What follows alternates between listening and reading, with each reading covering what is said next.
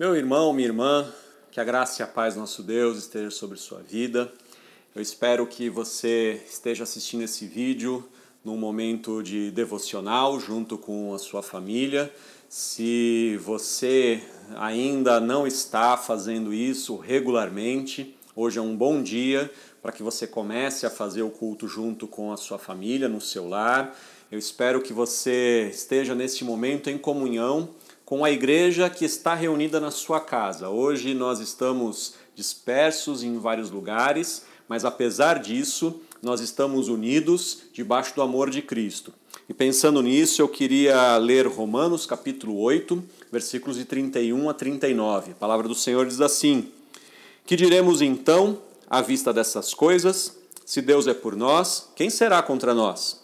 Aquele que não poupou o seu próprio filho, mas por todos nós o entregou, será que não nos dará graciosamente com ele todas as coisas? Quem tentará acusação contra os eleitos de Deus? É Deus quem os justifica. Quem os condenará? É Cristo Jesus quem morreu, ou melhor, quem ressuscitou, o qual está à direita de Deus e também intercede por nós. Quem nos separará do amor de Cristo? Será a tribulação, ou a angústia, ou a perseguição, ou a fome, ou a nudez, ou o perigo, ou a espada. Como está escrito, por amor de ti, somos entregues à morte continuamente. Fomos considerados como ovelhas para o matadouro.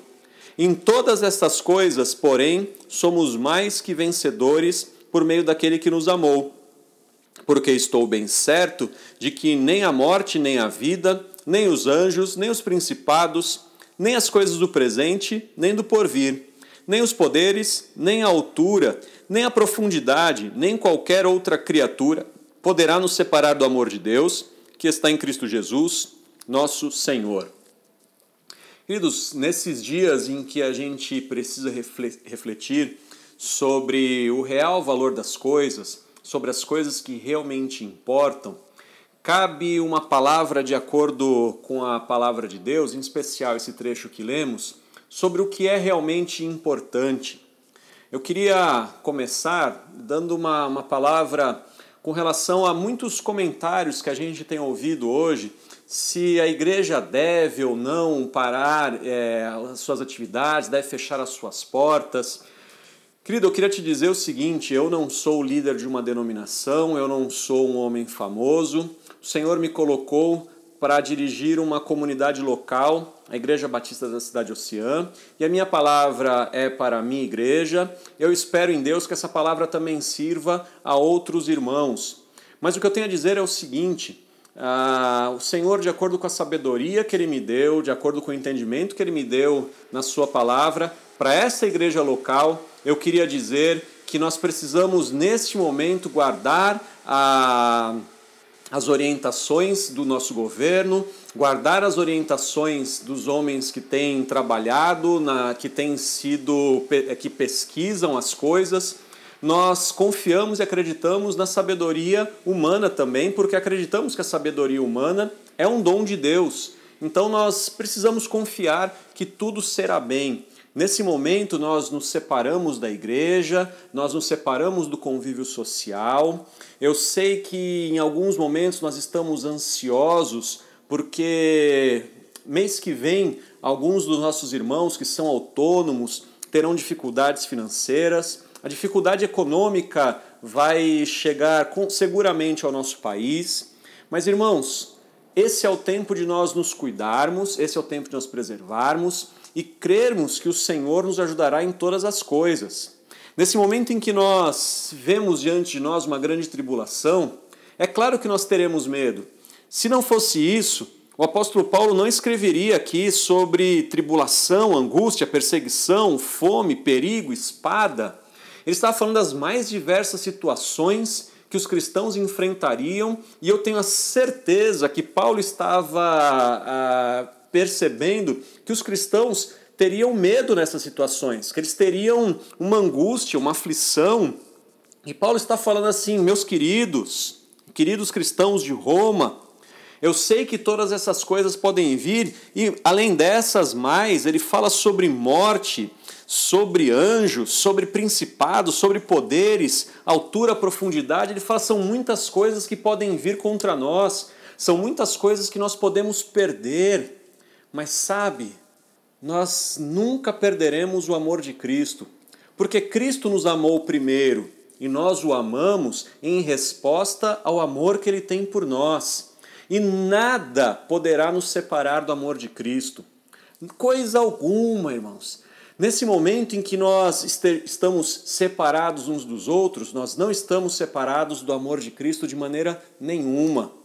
Eu sei que quando nós vamos à igreja, nós cumprimos o mandamento de amar a Deus acima de todas as coisas, mas nós precisamos cumprir agora também o amar ao próximo como a si mesmo.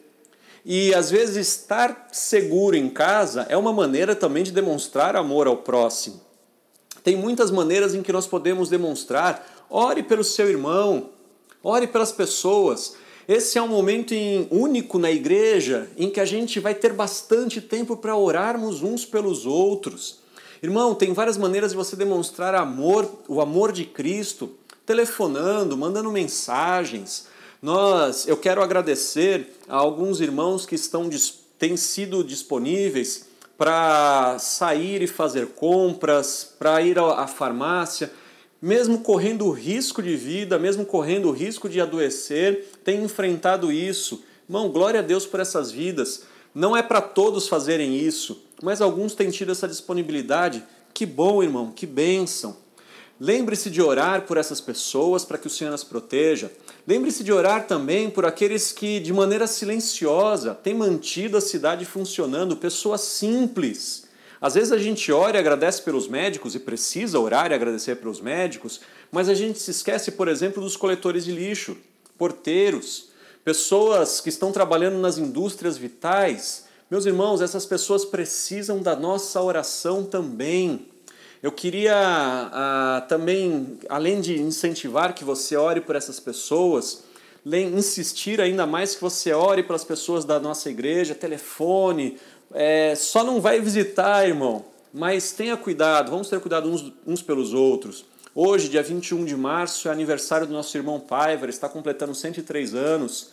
Ore por ele, agradeça a Deus pela vida dele, que o Senhor o preserve e que a gente logo, logo possa fazer uma festa de aniversário de verdade para ele. Logo, logo estaremos bem com todas essas coisas. Irmão, te incentivo, não há nada mais importante do que o amor de Deus, o amor de Deus que está em Cristo Jesus, o nosso Senhor. E não há nada, mesmo que a gente tenha que ficar alguns domingos sem se reunir como igreja, não há nada que vai nos separar do amor de Cristo. E nós seguiremos firmes. Tenha fé, convicção, nenhuma tribulação vai afastar você do amor de Cristo. Que o Senhor te abençoe em nome de Jesus.